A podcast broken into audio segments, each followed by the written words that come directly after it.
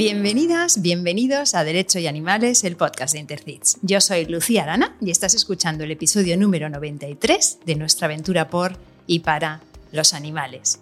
Hoy estoy muy contenta porque estamos grabando desde el Ayuntamiento de Tarrasa y tengo la suerte de contar en el programa con su concejal de Bienestar Animal, Noel Duque. Noel, mil gracias por recibirnos aquí y por dedicarnos este tiempo. Gracias por invitarme, esto es un, honor, un placer y nada, deseando que entremos en, materia. Eres técnico superior en integración social. Comenzaste tu labor como dinamizador a los 17 años con un proyecto de alfabetización digital. Eres exdirector del SPLAY La Fábrica de Cantusel y has liderado proyectos dirigidos a la infancia y a la adolescencia. En el año 2014 recibiste el premio a la excelencia en liderazgo comunitario y voluntariado de la Jova Cambra Internacional. Eres también columnista habitual y colaborador de diferentes medios de comunicación. En la actualidad, cuarto teniente de alcalde del área de derechos sociales, regidor de servicios sociales y ocupación, bienestar animal, estructura territorial, distritos y equipamientos, presidente del Consejo Municipal del Distrito 6 de Tarrasa.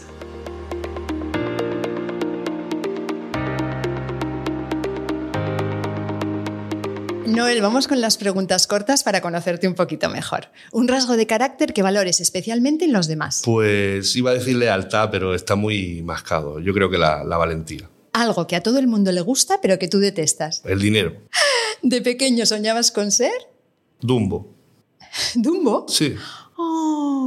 ¡Qué mono! ¿Pero Sí. por qué? Bueno, porque tenía las orejas grandes y me llamaban Dumbo y al principio me lo tomaba como un insulto, pero luego ya vi la película dos veces más y ya quería ser como él. Totalmente, Claro. totalmente, qué maravilla. ¿Y tu momento favorito del día cuál es? Pues cuando llego a casa y me vienen a recibir mis dos gatitos, no tiene precio porque es el único momento en el que vienen. El resto del día están cada uno a su bola, Durmiendo, que es lo que Sí. tienen que hacer los gatos sanos. que duerman. Y si fueras un color, ¿cuál serías? Pues igual el azul cielo. ¿Y un lugar en el mundo en el que te gustaría vivir aunque fuera una temporadita? Pues me gustaría vivir en, en, en Lérida, en el secano, en la zona de las Garrigas. Después de lo que has dicho del Claro, dinero antes, claro. esta pregunta que te voy a hacer es un poco extraña, pero si de pronto esta tarde te dijéramos que eres millonario, multimillonario, ¿no volverías a? No volvería a depender de nadie para hacer proyectos sociales bonitos. Y si fueras un animal no humano, ¿cuál serías? Y aquí no es al que más te gusta, sino al que más te pareces. Pues al elefante. Un animal maravilloso. Una cosa que te guste, una que te interese y una que te apasione. Mm, me gusta. mm, me gusta la música, por ejemplo, que le gusta a todo el mundo, me gusta el deporte. Me interesa la antropología y me apasionan las personas. ¿Y eres más de series o de películas? De series. Recomiéndanos una serie. This is Us. Muy bonita y muy tierna. La tiene que ver todo el mundo esa serie. Bueno, te pega muchísimo. Sí, además no hay ningún villano, son todo personas normales con sus cosas buenas. y Que sus se cosas tratan malas. con un respeto todos. Sí. Te pega muchísimo. Podría ser un pers- un personaje de Pues mira, me pido el, el Kevin, por ejemplo.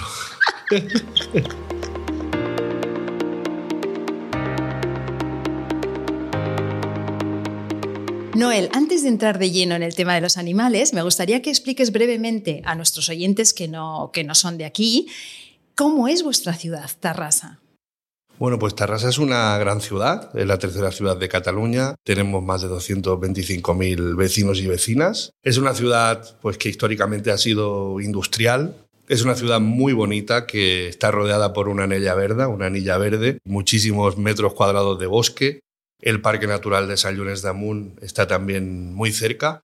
Y es una ciudad eh, pues acogedora, que se ha forjado de, de familias que venían de Andalucía, de, de muchos lugares de España y también del norte de África y de otros lugares del mundo. Es una ciudad muy solidaria, llena de entidades sociales, llena de, de- de entidades que trabajan por hacer el- eh, su barrio mejor y más bonito. Y la verdad es que es un orgullo de ciudad, no te puedo decir otra cosa. Y hace muy poquitas semanas fueron las elecciones municipales en las que has vuelto a salir elegido. En nuestro país sois aún muy pocas las personas que estáis defendiendo a los animales desde las instituciones. He visto que te llamaban el concejal animal. ¿Has tenido que aguantar muchos desplantes? Bueno, la verdad es que al principio, sobre todo cuando se creó la, concejalía, pues esto me lo decían en tono despectivo, me lo decía la oposición, ¿no? Eh, lo decían por redes y tal, y a mí enseguida me pareció un piropo. Así que, bueno, no, desplantes no. Creo que gozo del respeto de, de, muchas personas, de, de gran parte de la ciudadanía, y lo noto y lo siento, siento el cariño y en el Pleno, la verdad es que la oposición tampoco, tampoco se ceba mucho conmigo. Al principio sí que lo hicieron, pero vieron que no, que no era buena. no era buen plan. No, creo que no. Y respecto al colectivo animalista, ¿cómo es tu relación con el tejido social de protección animal de Tarrasa? Bueno, yo aquí tengo, bueno, tengo una sensación de que, de que siempre estoy, estoy lejos de conseguir el objetivo, ¿no? Entonces, Creo que también tengo, tengo el cariño de la mayoría de las entidades, por no decir de, todas. Alguna habrá que no esté satisfecha con mi trabajo, evidentemente, pero bueno, aquí seguiré y lo seguiré intentando. Pero tengo una relación bastante buena, con muchas me escribo a cualquier hora para cualquier situación eh, complicada que pueda pasar en la ciudad. Y la verdad es que mm, siento que, que, han estado mucho tiempo siendo tratadas como, como frikis y tienen un potencial y, ayudan a tantos seres a, no sufrir que creo que se merecían, se merecían algo distinto y en ello estoy intentando que tengan más espacios de, participación y sobre todo el respeto de toda la ciudad, que yo creo que lo estamos consiguiendo. Mm, estamos poniéndolas en el lugar que merecen, aunque queda mucho camino. He visto que usas mucho Instagram para estar en contacto con la gente y lo haces muy a menudo desde el humor. Yo tengo que confesar que alguna carcajada me he echado mirando tus, tus redes para preparar la entrevista. ¿Qué relación tienes tú con las redes sociales? Bueno, yo sin darme cuenta, cuando, cuando apareció Facebook, pues me di cuenta de que era un buen espacio para explicar lo que uno piensa y siempre me ha gustado mucho compartir cómo, cómo me siento respecto a cualquier tema. ¿no? Entonces, mm, a mí, a mi Instagram hoy en día, que es la, red social que más utilizo, me parece un lugar en el que explicar pues, pues cómo ves el mundo y cómo ves la vida, ¿no? desde lo micro hasta lo macro. Y creo que es una buena manera de enterarte de lo que pasa, sobre todo si sigues a personas en las que confías. Por lo tanto, mm, solo pensar que hay, hay personas que se enteran de lo que pasa en la política gracias a mí, personas que nunca se habían interesado por la política, como yo, que yo me interesé hace, hace muy poco y porque me vino a buscar el alcalde, si no, igual seguiría pasando del tema. Pues no sé, a uno le hace sentir orgulloso y, mi relación con ellas es de muchísimo respeto. Creo que un lugar en el que dices lo que sientes, en el que eh, las, demás personas saben cómo te sientes, es un lugar como para respetarlo mucho, ser muy sincero y, tratar con mucho cuidado. Luego está Twitter, ¿no? Que me parece un lugar, bueno, ya me parece un río demasiado revuelto siempre hay trolls, ¿no? Siempre hay haters eh, insultando, diciendo cosas muy feas. Yo creo que es una red social que debería o desaparecer o regularse. Estoy completamente de acuerdo, además ha cambiado muchísimo. Y antes de entrar a hablar del tema del episodio de los tres toms, me gustaría repasar contigo algunos de los retos con los que te has ido encontrando en estos, en estos años. ¿no? Entonces, vamos a empezar, si quieres, por, por ejemplo, por la gestión del Centro de Acogida de Animales, el CAT, que seguramente pues, eh, muchos de nuestros oyentes van a empatizar con estas situaciones en sus propios municipios. Sí, sí. ¿Quieres que hablemos del, CAT entonces? Un poco. Pues vamos allá. Bueno, el CAT es eh, el centro de Tarrasa que se encarga de recoger a los animales abandonados, fruto de algún conflicto, de algún fallecimiento o de algún incluso desahucio. Hemos hecho muchos circuitos para que, para que los animales no queden desprotegidos del todo y vayan a parar al, al CAT, ¿no? Pero tengo que decir que la historia del CAT es muy rocambolesca. Hace 20 años se le dio la gestión a la empresa municipal de limpieza y mm, el funcionamiento pues lo decide la empresa municipal de limpieza con toda su buena voluntad. Yo una de las cosas que más difícil he visto al entrar en política no era hacer nuevos proyectos, era deconstruir lo que se había hecho hasta ahora. Y con el CAT tenemos un ejemplo. Em, yo como regidor de bienestar animal, por, temas legales, eh, he visto que mis órdenes y mis directrices no pasaban por delante que las de la gerencia de la empresa municipal de limpieza. He visto que eh, me he reunido con todos los trabajadores del CAT, eh, he recibido una serie de directrices muy claras, he intentado hacer políticas que respondan a eso, que respondan a la ciudadanía, a las entidades, y muchas cosas me han dicho que no se podían hacer. ¿no? Em, he hecho un estudio también para, para ver cuál sería la, la mejor forma de gestión de, del CAT y el estudio económico que hicieron los servicios municipales era que había que continuar así.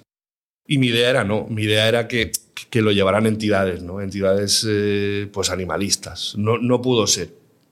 Quiero decir que ha sido bastante complicado eh, conseguir que ese espacio vaya cambiando, pero lo estamos consiguiendo. Una de las cosas que no se podían hacer cuando llegamos era eh, contar con voluntariado. Te metían, pues eso, problemáticas pues de, de riesgos, una serie de problemáticas que al final pensabas, ¿cómo puede ser que no puedan haber voluntarias y voluntarios en un lugar así? Al final conseguimos que entraran. Ahora hay más de 100 en bolsa y hacen la vida mejor a los animales del CAT. Cierto, es cierto, es así y lo hemos conseguido. Ahora estamos buscando la fórmula para sacar al CAD de la empresa municipal de limpieza y estamos buscando también la fórmula pues, de cambiar los horarios de paseo y de todas esas cosas que se han hecho durante tantos años y parecen normales pero no lo son. Entonces, eh, bueno, podría un capítulo entero para hablar del CAD, la verdad. Sí, sí, lo imagino, lo imagino. Y además, eh, pequeños detalles que pueden parecer pequeños, pero que cambian totalmente la vida de los animales que viven allí, como este tema de los, de los voluntarios. ¿no? Respecto a los gatos, otro temazo, vilipendiados últimamente hasta la saciedad, ¿cómo estáis gestionando la convivencia entre vuestros gatos comunitarios y los vecinos? Bueno, este es otro tema que también hemos, hemos cogido con ganas. Eh, hasta ahora había solo una entidad, que era Progat Tarrasa, que hacen un trabajo increíble pero creímos que había que involucrar a más entidades. Entonces hemos elaborado un nuevo convenio en el que participan más, más entidades de la ciudad en la gestión de, de las colonias. Otro tema muy chulo, creo, es un convenio pionero que firmamos hace poco con una empresa alemana en el que se comprometen a, eh, cuando construyan su nueva nave, respetar la colonia que, que había ahí existente y crearle un espacio chulo para, para, para que estén ahí a gusto todos los gatitos. Esto pretendemos que, que, lo siga cualquier empresa que venga a instalarse en Tarrasa. ¿no? Esto es un trabajo, pues, junto con urbanismo, pues Bienestar Animal ha, ha, liderado, pues, esta nueva, este nuevo concepto de que si eres una empresa que viene a Tarrasa y en el lugar en el que te quieres instalar había una colonia, bueno, ellos estaban antes que tú, no te decimos que, que, no hagas tu proyecto, pero guardarles un espacio para ellos. Y las entidades, eh, las empresas, si hablas con ellas, lo entienden. Incluso hemos encontrado eh, CEOs con mucha sensibilidad animalista que incluso han intentado luego implantar políticas muy, muy avanzadas que no han funcionado, que ya os lo contaré otro día. Pero creo que hablando se entiende la gente y tocando la fibra llegamos a donde sea. Uy, deberíamos hacer un estudio de lo que aumenta la productividad de la plantilla tener una colonia cuidada de gatos, una colonia limpita, con los gatos sanitos, con sus casetas bonitas. Yo te digo que eso aumenta la productividad, ya te Seguro. lo digo. Y o la sea, energía mejora completamente. Bueno, ya te digo que dan ganas de ir a trabajar. Sí. Vamos a hacer un llamamiento desde aquí, que alguien haga un estudio de, de, eso. Y otra convivencia delicada, muy delicada, es con la fauna silvestre, como los jabalís. ¿Qué nos puedes contar de esto? Bueno, aquí en redes sociales se dan debates súper interesantes, ¿no? Aparece un jabalí en el centro de Tarrasa, ¿no? Y muchos comentarios sobre la línea de ellos estaban antes, ¿no? Y yo creo que hay que, hay que buscar un, equilibrio. Mm, las batidas tienen que pasar a, a mejor vida. Creo que no, no, es, un, no es una fórmula que los ayuntamientos tengan que, utilizar. Hemos encontrado una manera de trabajar con la Universidad de Barcelona que es eh, mediante pues, inyecciones anticonceptivas que controlan mucho la, la población. Y realmente eh, creo que es un tema en el que es más importante el avance de, de la mentalidad humana que, que el avance de la tecnología, porque estamos buscando maneras para aniquilarlos cuando lo mejor sería tener maneras de entender que podemos convivir todos. Yo sí que es cierto que da miedo, que luego hay un accidente, no hay un atropello de un jabalí y, y, y, el coche queda destrozado y la persona que va dentro también, pero ¿y si hubiéramos ido a otra velocidad? ¿no? Quiero decir, aquí igual se me echa encima mucha gente, ¿no? pero yo creo que hay que reducir los peligros y no solo se reducen aniquilando a uno de los, de los seres, se reducen de mil maneras, así que igual deberíamos mirar por ahí. ¿no? Qué bueno, qué bueno lo que dices. Me lo estoy pasando muy bien escuchándote, sí, qué Noel. Bien. Qué gusto. Y te quería consultar una cosa que me llamó la atención. ¿Qué ha ocurrido con la ordenanza que no permite pasear a los perros sueltos a las afueras de la ciudad? Bueno, esto era un tema de, esto era un tema de redacción. A mí me, me dolió mucho cuando vi el titular del diario de Tarrasa porque gran parte de la Anella Verde es parque natural y ahí la ordenanza no pinta nada. ¿no? Entonces hay miles y miles de kilómetros en los que tú puedes ir con el perro suelto y nadie te va a aplicar la ordenanza. Lo que pasa es que eh, eh, la ordenanza se aplica en terrenos que son de propietarios privados, por ejemplo, que es gran parte de la Anella Verde también. Y el titular se hizo en función de lo que pasaba en esos terrenos que son una parte mínima, ¿no? Por lo tanto, no, sí que se puede ir eh, por las afueras de Tarrasa y por las zonas del parque natural y por el bosque con el perro desatado, cada uno con su responsabilidad. Pero bueno, ese titular, pues bueno, estaba bastante teledirigido, creo yo. Sí, muy bien lo que comentas de la responsabilidad, porque aquí cuento una batallita personal, pero yo tengo una perra con un impulso prevalente predatorio exagerado, es una perra de caza, y yo ahora mismo en mi pueblo, en La Garrocha, yo estoy llevando a mi perra ahora en época de cría, la estoy llevando atada con una correa larga por el bosque, yo no la estoy soltando. O sea, es un tema de responsabilidad personal, a mí me salen cabirols, me salen, entonces vamos a tener todos un poco de responsabilidad, ¿no? Cuando no toca, no toca. Y otros, exacto. Eh, vamos con las tres toms. Vamos a empezar para aquellos oyentes que no lo conozcan, porque es un tema bastante local. ¿Cuál es el origen de este festejo? Bueno, eh, según cuenta la entidad, pues es un origen rural, ¿no? Eh, yo he leído que, era un día en el que se bendecía a los animales, todas las personas del pueblo iban a ver al cura o a la persona con capacidades supremas en cuestión y esta bendecía a los animales de la casa, ya fueran animales de campo, animales eh, más de, digamos, de los que están eh, más en el hogar, ¿no? Entonces, hoy en día, pues, se, se, celebra, pues, como una tradición, yo creo, anacrónica, ¿no? Eh, y puede tener un sentido bonito, pero se dan situaciones realmente feas. Precisamente Tarrasa es una de las poblaciones en las que todavía se sigue celebrando. Cuéntanos en qué consiste en vuestra ciudad para alguien que nunca lo haya visto. Imagínate, alguien que no, ha visto ni fotos ni imágenes. ¿Cómo se lo tendría que imaginar?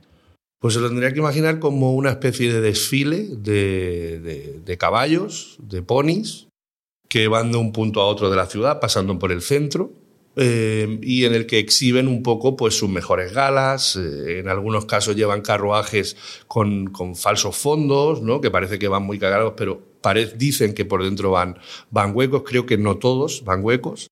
Y es como un desfile festivo eh, en el que animales y, sus propietarios y las personas que los montan pues celebran como una gala. ¿no? Eh, yo realmente no, he asistido nunca personalmente, he visto fotos, he visto vídeos, he pedido informes eh, también pues eso, por escrito y he intentado saber un poco por dónde van los tiros, pero yo es una fiesta que realmente con todos los respetos no he terminado de entender nunca.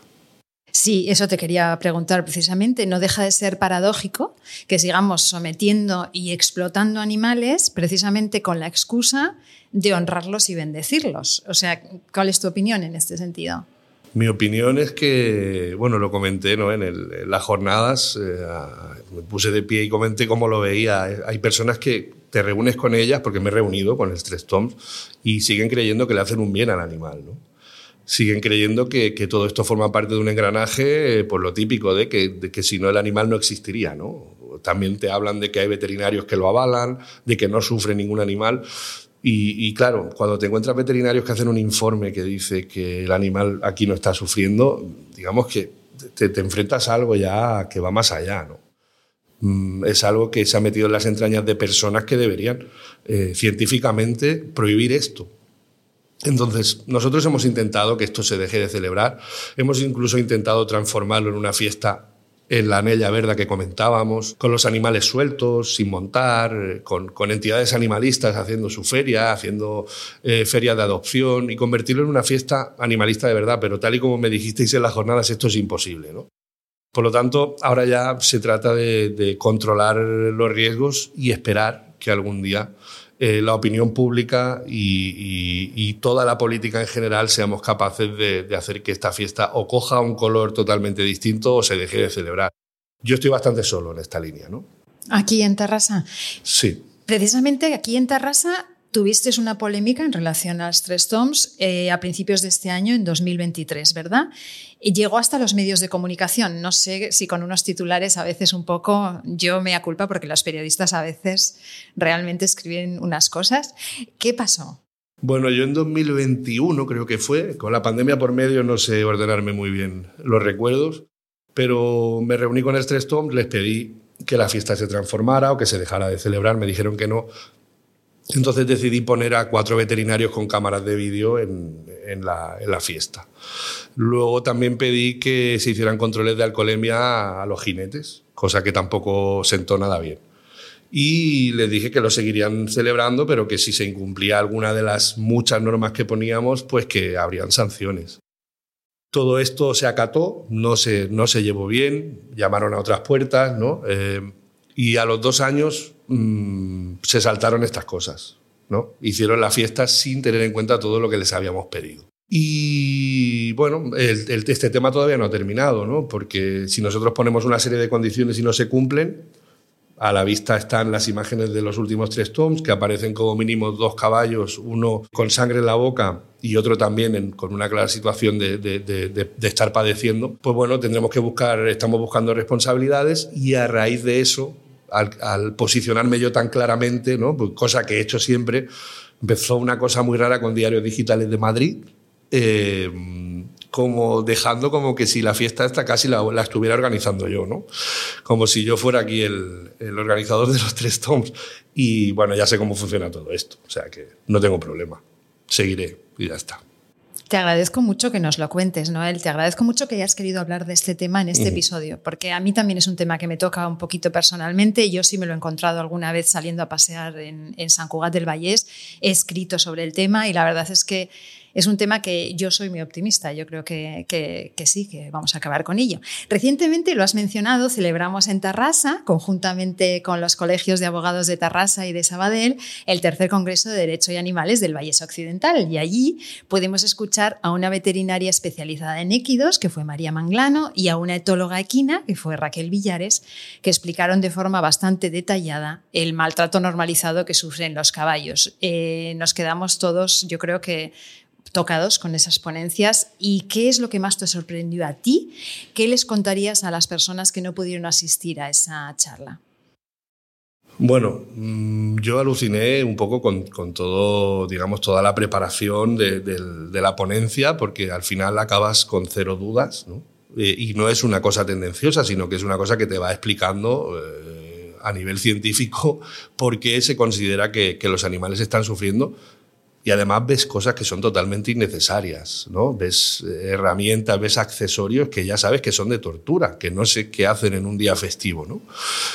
Mm, no me sorprendió la calidad de la ponencia, lo que me sorprendió es que en, ese lugar estaban presentes los organizadores de, Tres Toms y seguían diciendo que, que, la cosa se podía hablar y que no era tal como lo pintaban y que...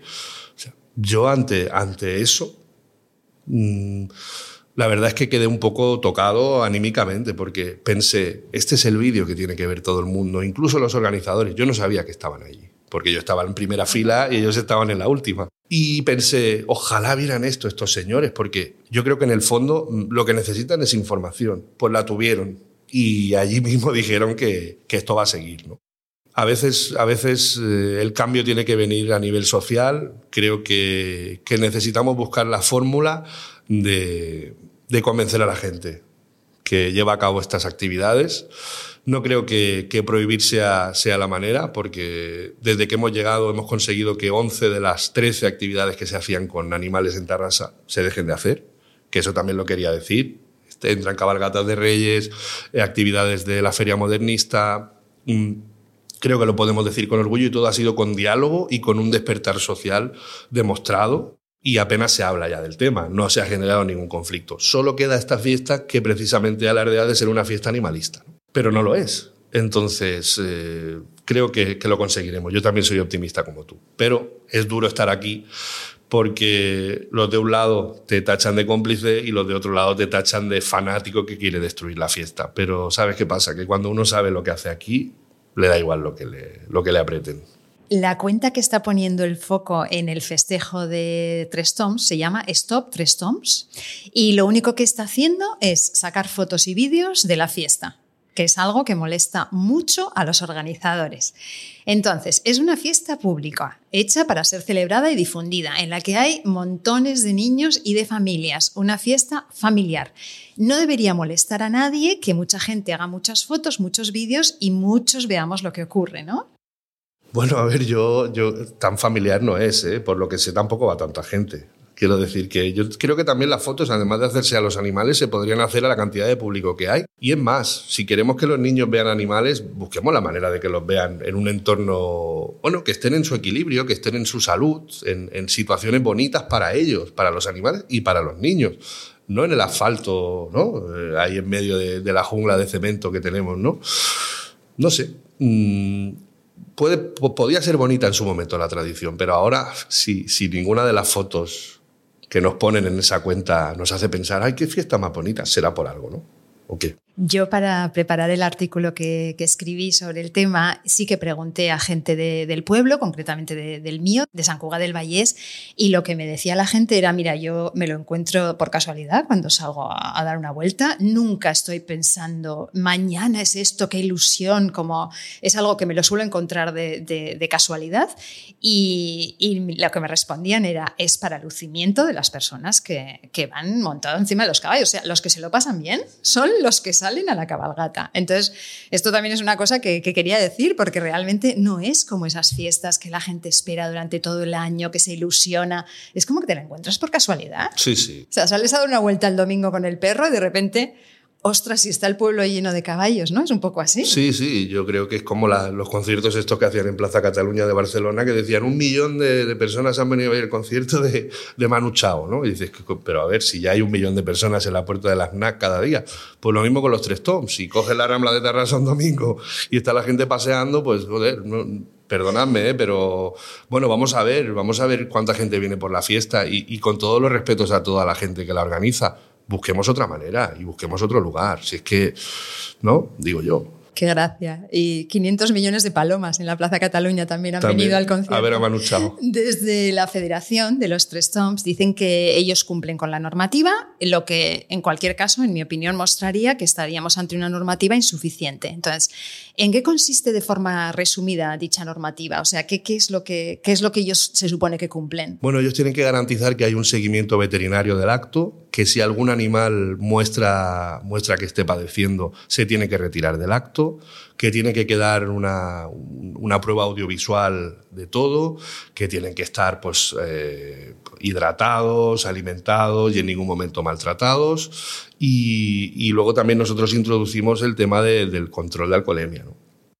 Pero claro, ya te digo, en la última edición se lo saltaron casi todo que ya no es un tema de, que entremos a debatir si mm, para la, para la mirada de, uno de los veterinarios que pone la organización el animal no está padeciendo. Bueno, habría un debate, pero es que aquí ya se lo saltaron deliberadamente.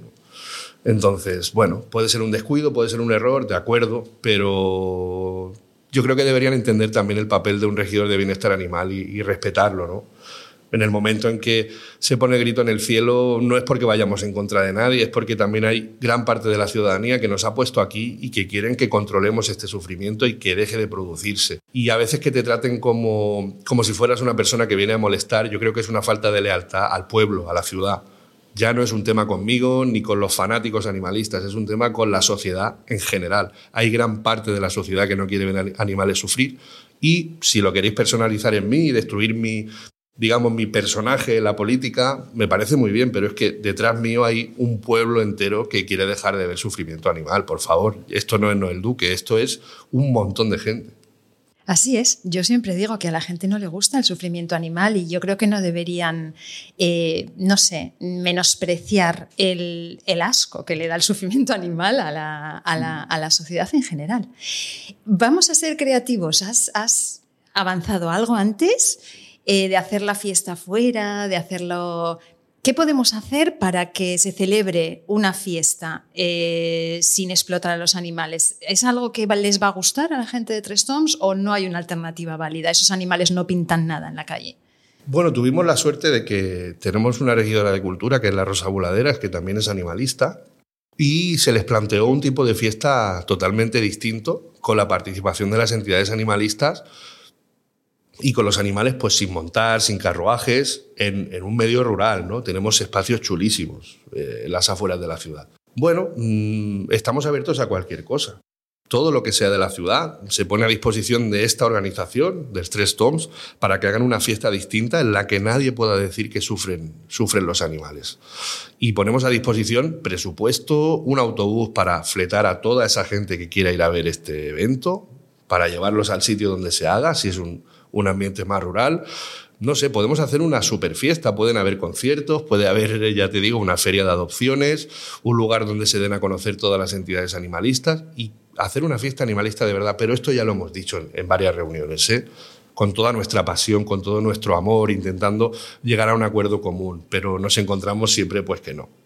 y que alguien venga y diga que no es cierto, que Rosa Voladeras y yo no nos hemos sentado con toda nuestra pasión a pedir una fiesta así y da un poco de pena, ¿no? Porque parece que eres tú quien tiene que convencer y a estas alturas ya no somos nosotros los que estamos por el, por el bienestar animal los que tenemos que convencer. Los que tienen que convencer son los que hacen cosas de antaño. Nos suelen decir a las personas que, que estamos en contra de este tipo de, de explotación que somos urbanitas, domingueros, que no tenemos ni idea, pero resulta que precisamente han sido personas expertas en équidos las que están empezando a alzar la voz cada vez más en contra de este, de este maltrato. ¿no? Entonces, esta es una pregunta un poco difícil y filosófica, pero ¿cómo conseguir salir de la mirada antropocéntrica hacia los animales, Noel? ¿Cómo lo hacemos? Bueno, lo has dicho, yo creo que has dado con la clave, ¿no? Las personas que nos consideran urbanitas o a mí me han llegado a decir, no sé si puedo decir la palabra, mierda de asfalto. Y la verdad que me ha encantado. Ahora se lo digo yo a mis amigos eh, en broma. Pues sí, somos, somos urbanitas, somos urbanitas, pero hemos conectado con otros seres, a pesar de ser urbanitas, y podemos ver en sus ojos o en su comportamiento si están sufriendo o no. Por lo tanto, yo entiendo que eh, en momentos duros en los que hay que labrar el campo, arrimemos el hombro todos, incluso el, animal que es compañero y es familia también. Yo eso lo he entendido. Lo que no entiendo es por qué un domingo por la mañana ¿no? Mm, tenemos que montar eso. Yo nunca, nunca juzgaré a un, pues a un pastor, a no ser que haga cosas feas ya, que, que no hay por dónde cogerlas, ni a alguien que está trabajando su finca y cuenta con, el, con la ayuda de, animales, ¿no? porque creo que, compartir el trabajo puede ser hasta bonito. ¿no? Y compartir también los, digamos, los, eh, los frutos, ¿no? Eh, las recompensas. Yo creo que hacer equipo es bonito, hacer equipo con los animales. Lo que no creo que sea bonito es utilizarlos para, para un disfrute tan efímero y tan, tan absurdo. Por lo tanto, creo que el despertar colectivo eh, puede conseguir que algunos individuos que están más enrocados también despierten. Pero veo muy difícil, veo muy difícil que algunas personas que se han creado ya ese personaje de tratar a los animalistas como frikis, como idiotas, en esta vida eh, cambien de opinión, porque si les quitas el personaje se lo quitas todo. Entonces, volverse a reinventar a según qué edad ¿no? o, o con según qué actitud es complicado. Yo creo que hay personas que siempre van a estar en ese rol y tenemos que saber convivir con ellas saber rebatirlas y sobre todo darle mucho cariño para que en otra vida actúen de otra manera. ¿Y qué consejos les darías a las personas que están pensando en meterse en el lío de defender a los animales desde la política institucional, que esperemos que sean muchas? Pues esa pregunta me encanta. Eh, bueno, yo creo que eh, hay que conseguir siempre mm, eso, eso que te dicen que eres equidistante y te lo dicen como un insulto, ah, para mí es otro gran piropo. Yo mm, he hablado mucho con la gente del Vegan Fest, y, siempre les he pedido, les invité a mi programa, ¿no? Siempre les he pedido que eh, el nivel de despertar que tienen ellos, que lo disfruten, pero cuando hay otras personas que aún no lo han entendido, que vayan más despacito y que con que dejen de comer carne un día, de verdad, aunque parezca una tontería, es un primer paso. Y con, con, con, el tema de defender a los animales, lo mismo. No hagamos del otro el enemigo, porque va a seguir siendo el enemigo, se va a polarizar todo. Yo creo que lo que tenemos que conseguir es ganar personas que confíen en nosotros, no enemigos. Y aquí, como vienes muy caliente y ves cosas muy injustas, enseguida al que tienes enfrente lo machacas. Y el que tienes enfrente, como lo machaques, se va a hacer bola y nunca se va a abrir a este cambio ni a esta lucha. Y mucha gente me dirá, ¿yo qué tengo que tratar bien a un maltratador animal? No, a un maltratador animal no. Hay personas que sin saberlo defienden posturas que no son animalistas, a esas personas es a las que no hay que machacar todavía. Por supuesto, si sale un tío apaleando a un animal, yo con esa persona no tengo nada que hablar. Que hable la justicia o igual se lleva un palazo él también, ¿no? Pero con personas que defienden posturas, que defienden discursos que se les han inculcado o que creen que son fáciles de defender, a esas personas no hay que anularlas para el crecimiento, porque si las anulamos nunca ganaremos ese adepto. Por lo tanto, personas que solo tienen un discurso erróneo o poco trabajado, no las destruyamos, porque son aprovechables. Y personas que son ya directamente maltratadores, pues bueno, vamos a que la ley caiga sobre ellos y todo el desprecio del ser humano, por supuesto, para que vean que, no, que así no los aceptamos ni los queremos. Y ya vamos a terminar y siempre tenemos los 30 segundos de oro para terminar el programa. Tienes 30 segundos para dar el mensaje que tú quieras y tus 30 segundos empiezan ya. Bueno, pues eh, yo soy bastante, tengo un pensamiento mágico bastante desarrollado y creo que, bueno, por algún motivo se me ha puesto aquí para dar un poco voz a, entidades y, a, animales en la ciudad de Tarrasa.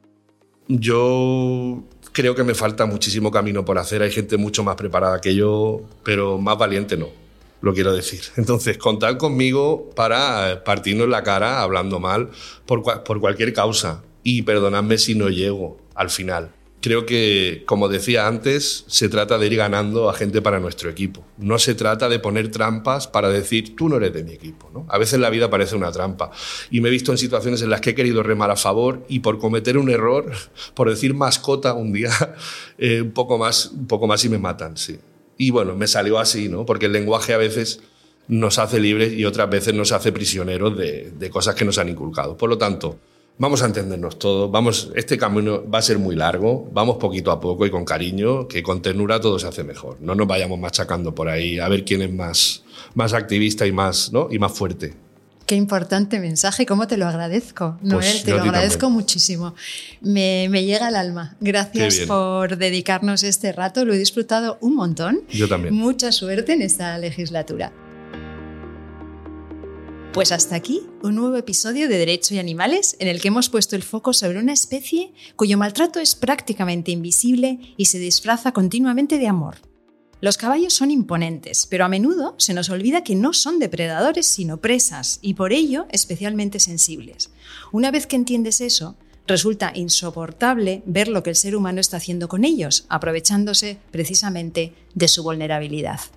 Gracias por escucharnos un día más. Ya sabéis que no paramos en verano, así que en dos semanas volvemos porque ya ha llegado nuestro tiempo, el tiempo de los derechos de los animales. Nación Podcast te agradece haber elegido este podcast.